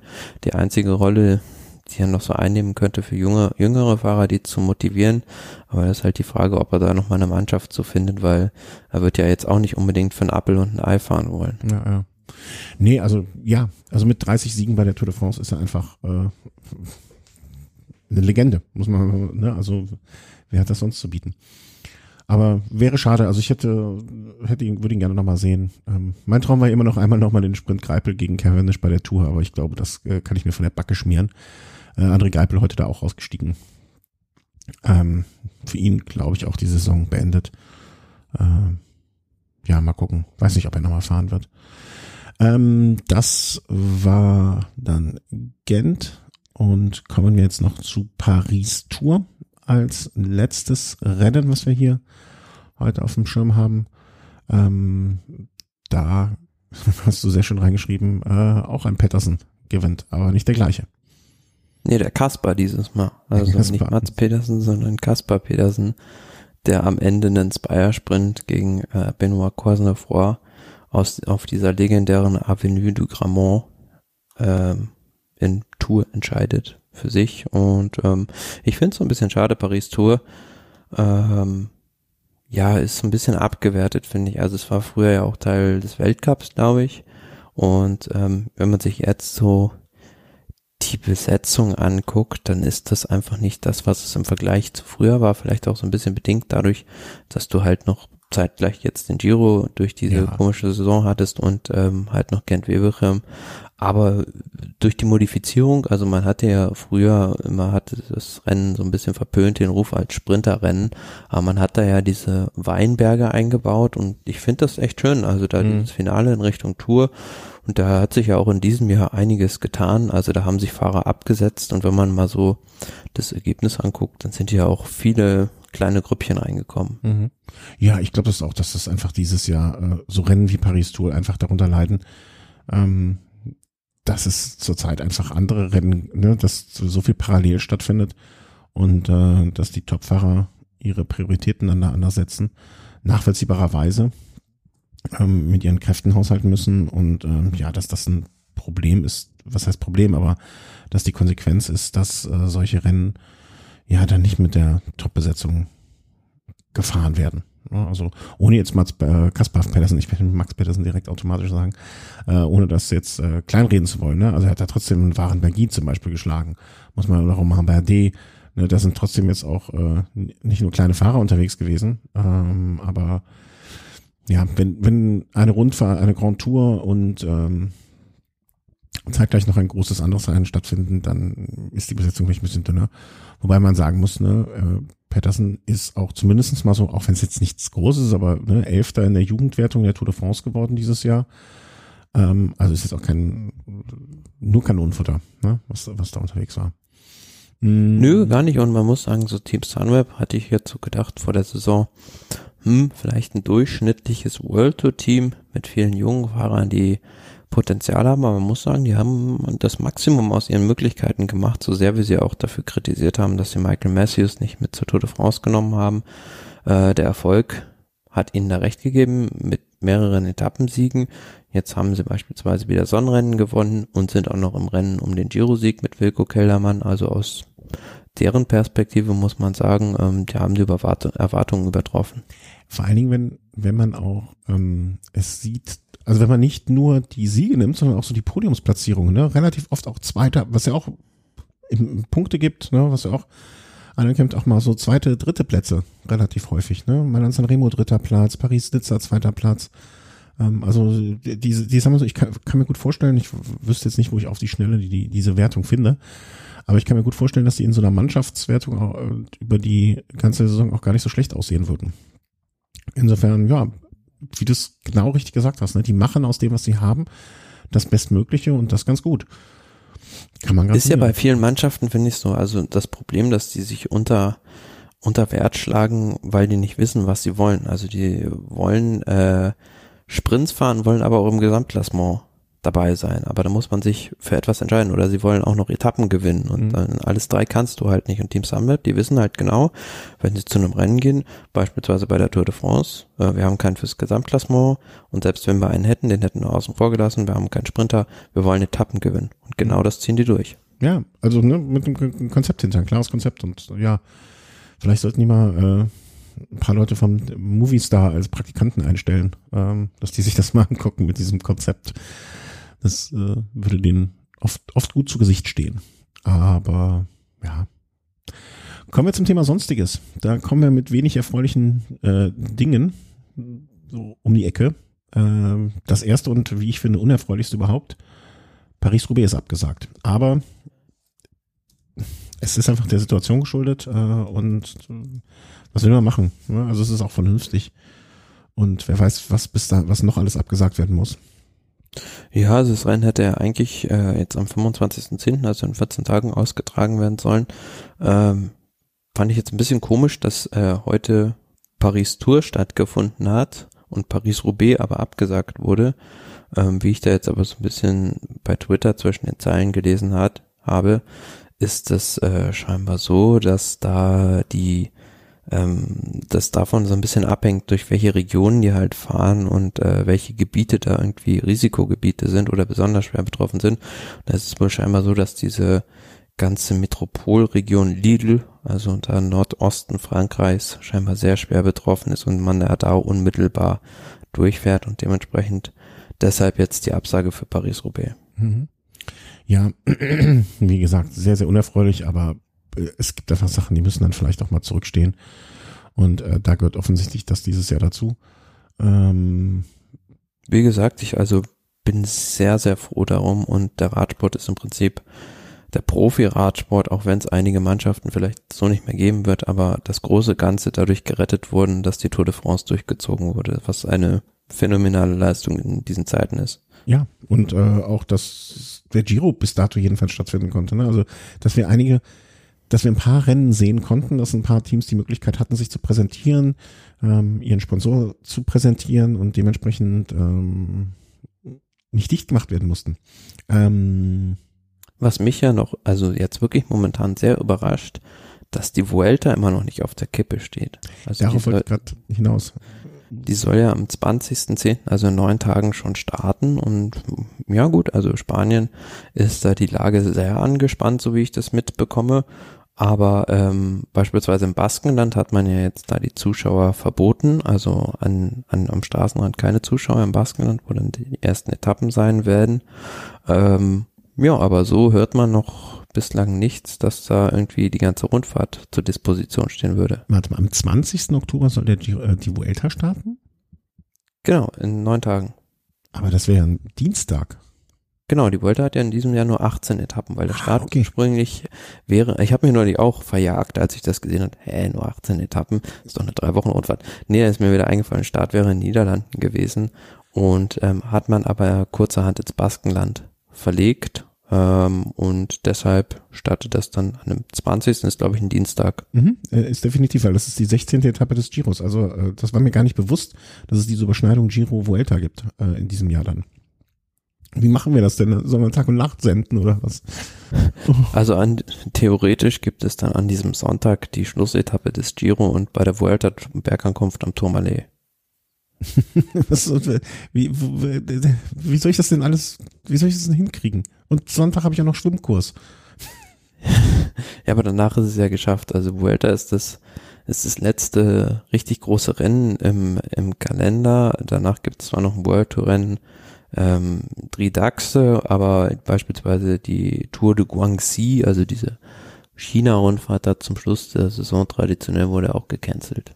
Also du meinst, ich muss jetzt noch bis zum 8. November die, äh, die Zähne zusammenbeißen? Klar. Ja. Äh, da äh, gibt's nur Augen zu und durch.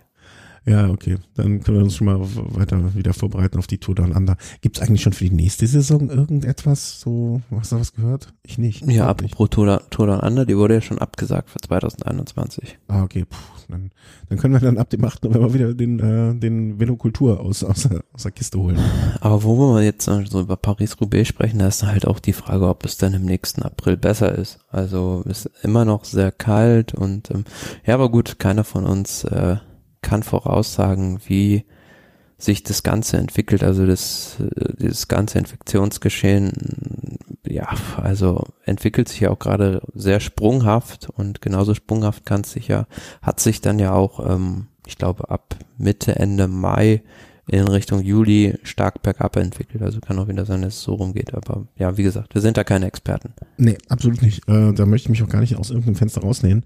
Ich habe nur irgendwie die Befürchtung, dass das kommende Jahr nicht, nicht signifikant besser sein wird als dieses Jahr in der Hinsicht. Und das wäre, ähm, ich, ich glaube, ich kann mir gut vorstellen, dass die UCI aus diesem Jahr sehr viel gelernt hat. Ähm, und dass man im kommenden Jahr ähm, irgendwie versuchen wird, zumindestens die wichtigen, die Monumente und die Grand Touren stattfinden zu lassen und den Rest muss man irgendwie gucken. Mm. Also, dass die Tour über allem schwebt und die Tour stattfinden muss, äh, das, äh, das heißt muss, es muss nichts stattfinden, aber äh, dass es für den Radsport sehr wünschenswert wäre, ähm, das ist wohl uns allen klar und das ist der UCI auch klar und äh, die werden wahrscheinlich irgendwie nur gucken, dass man es hinkriegt, dass zumindestens die Tour Giro vielleicht stattfindet und zwei, drei von den Monumenten, so dass man so ein Notprogramm entwirft, ne, irgendwie und aber das dann auch, ich meine, im Grunde genommen hat uns ja jetzt, sag ich mal, wie viel hat uns das gebracht, dass die, dass, dass die Tour nach hinten verlegt wurde, dass der Giro nach hinten ging, außer eine gewisse Planungssicherheit. Ne, aber vom Infektionsgeschehen ist es jetzt beim Giro, scheint es mir zumindestens, was man so liest oder mitbekommt, in Europa jetzt auch nicht so viel besser zu sein. Okay, ja, beim Giro doch, also es ist zumindest jetzt besser als zum, zum im Mai gewesen wäre, das stimmt schon. Ich weiß es nicht. Ich, ich will mich auch gar nicht damit auseinandersetzen, ob wir jetzt. Es ist, letzten Endes macht man sich dann über eine Sache Gedanken, die man eigentlich nicht verändern kann. Und das ist eigentlich, finde ich, immer recht schlecht, äh, sich über Dinge in den Kopf zu verbrechen, zu zerbrechen, die man nicht ändern kann. Lieber sollte man sich mit den Dingen befassen, die man selbst in der Hand hat. Ja, genau. Und vor allen Dingen aber auch die, weißt du, du kannst dir Gedanken machen um, also klar kann man sich auch Gedanken machen um Sachen, die man nicht verändern kann. Ne? Also ich kann mir Gedanken über den Nahostkonflikt machen, obwohl es sehr unwahrscheinlich ist, dass ich den lösen werde. Aber ähm, so eine derzeitige Situation oder das ist ja einfach so, man kann ja auch dann wenig sagen aus der Erfahrung lernen. Klar, wir hatten schon diverse Male andere Epidemien und so weiter, ne? aber dass es in einem dermaßen Umfang ist, äh, das haben wir, wir noch nicht erlebt und äh, können dann höchstens noch auf aus, auf, aus, Quatsch, umgekehrt, auf Aufzeichnungen aus der Vergangenheit zurückgreifen, aber da bin ich auch einfach nicht äh, klug genug für wahrscheinlich. Müssen wir warten. Ich hoffe jedenfalls, dass wir in der nächsten Saison ähm, auch wieder über Sachen sprechen können, die nicht nur in Büchern stehen oder in Filmen gezeigt werden, auch wenn das sehr schön war, äh, sondern über das ein oder andere Rennen berichten können. Ja. Ich bin gespannt. Ich hoffe jetzt erstmal einfach, äh, dass der Giro durchgeführt werden kann und zu Ende gefahren werden kann dass wir die, dass wir die Vuelta hier auch über die Bühne kriegen irgendwie und ähm, ja, dass es dann, dass alle mal ein bisschen Pause von allem bekommen und äh, dass, dass wir hoffentlich dann besser dastehen, als wir es jetzt stehen. Ähm, apropos dastehen, das Pro Cycling Game habe ich ja äh, komplett vernachlässigt. Also ich habe schon so fürs normale Leben zu wenig Zeit. Da wollte ich mich nicht für die virtuelle Welt auch noch ähm, hier irgendwie begeistern. Helfe mir auf die Sprünge. Ähm, ich, the ranking is general ranking im, also ich verstehe es gerade nicht, weil ich kann mich auch nicht mehr einloggen, weil ich habe mein Passwort nicht zugegebenermaßen. Welches Team bist du denn? Wie heißt dein Team? Äh, das heißt wie ich mit meinem echten Namen heiße. Also ähm, ja, das ist, ist so, dass äh, in unserer Liga, weil es jetzt auch, glaube ich, vor zwei Folgen oder so mal wieder jemand gefragt hätte, wie es denn da so steht, ähm, ja, ich mich auch längere Zeit damit gar nicht so intensiv auseinandergesetzt hatte, aber jetzt so in der letzten Woche da auch mal wieder ein bisschen intensiver reingeguckt habe, ein paar Transfers getätigt habe und ähm, durch eigentlich dadurch, dass ich es einfach so laufen lassen habe, hatte ich eigentlich schon vorher ein ganz gutes Team beisammen und die haben auch äh, ordentlich Geld für mich eingefahren. Bin da jetzt immer noch, äh, ähm, bin da immer noch auf Platz fünf aber führen da immer noch Motorista vor Klaus Schütz, Head Down and Suffer und Admiral Racing Team. Die sind da noch vor mir. Mhm. Ähm, ja, läuft eigentlich jetzt momentan, wo ich jetzt wieder reingeguckt habe, gucke ich eigentlich jetzt auch täglich wieder rein, weil mich das dann doch wieder so ein bisschen gepackt hat. Aber na, hab da jetzt so ein bisschen ein paar Transfers getätigt, die vielleicht nicht so glücklich waren. Ähm, ja, also habe jetzt insgesamt im Team 13 Fahrer, eins, zwei, drei, vier, fünf Fahrer, aber nur die äh, gerade grüne Zahlen und keine roten schreiben, ja. auch wenn die ro roten in einem Miniballenbereich sind. Aber beispielsweise in einem Primus Roglic, den ich halt behalten habe nach der Tour de France, hätte ich ihn vielleicht verkaufen sollen, als sein Marktwert da am höchsten war bei der Tour, aber ich denke mal halt in Richtung Vuelta wird er jetzt wieder klettern vom Marktwert her, weil er die ja auch fahren will. Ähm, da kann ich dann vielleicht nochmal ordentlich mit dem abkassieren. Ja, ja, wenn Roglic und äh, ist ja mit Dumoulin wieder in der Doppelspitze. Ich würde mir ja wünschen, dass man dafür Dumoulin fährt, einfach damit man ihm auch ein bisschen was zurückgibt für das, was er äh, bei der Tour geleistet hat. Wäre wär eine schöne Geste. Andererseits, wenn Roglic sich deutlich besser fühlt, dann äh, soll für den Besseren gefahren werden natürlich. Sagst du nochmal die Top 3, damit äh, aus unserem Team? Platz 1 momentan Motorista. Motorista. Platz 2 Klaus Schütz. Platz 3 Head Down and Suffer. Aha, aha. Okay, dann hoffe ich, dass die nicht zu viel suffern äh, bei dem virtuellen Spiel. Äh, wenn ihr noch wissen wollt, was das genau ist, äh, dann schreibt einfach einen kurzen Kommentar. Ähm, unter die Folge, dann werden wir euch da nochmal den Link schicken und eine kleine Einweisung, äh, beziehungsweise es ist nicht sehr kompliziert, es ist eigentlich selbsterklärend. Ähm, ganz einfach. Ich, ich verliere bei sowas immer relativ schnell die Begeisterung, um ehrlich zu sein. Aber nicht die Begeisterung äh, ich verlieren für den Giro. Und äh, ja, ich wünsche euch allen noch eine gute Zeit beim Giro. Thomas, bleibt gesund vor allen Dingen. Das ist, glaube ich, heutzutage immer das Wichtigste. Bleibt ihr, liebe Hörer, auch alle gesund, liebe Hörerinnen und Hörer. Ähm, passt auf euch auf. Passt auf eure Familien auf, äh, nimmt acht und äh, habt noch einen schönen Giro die nächsten, ja, gut zwei Wochen. Und hoffen wir, dass alles ein gutes Ende nimmt. Tschüss. Tschüss.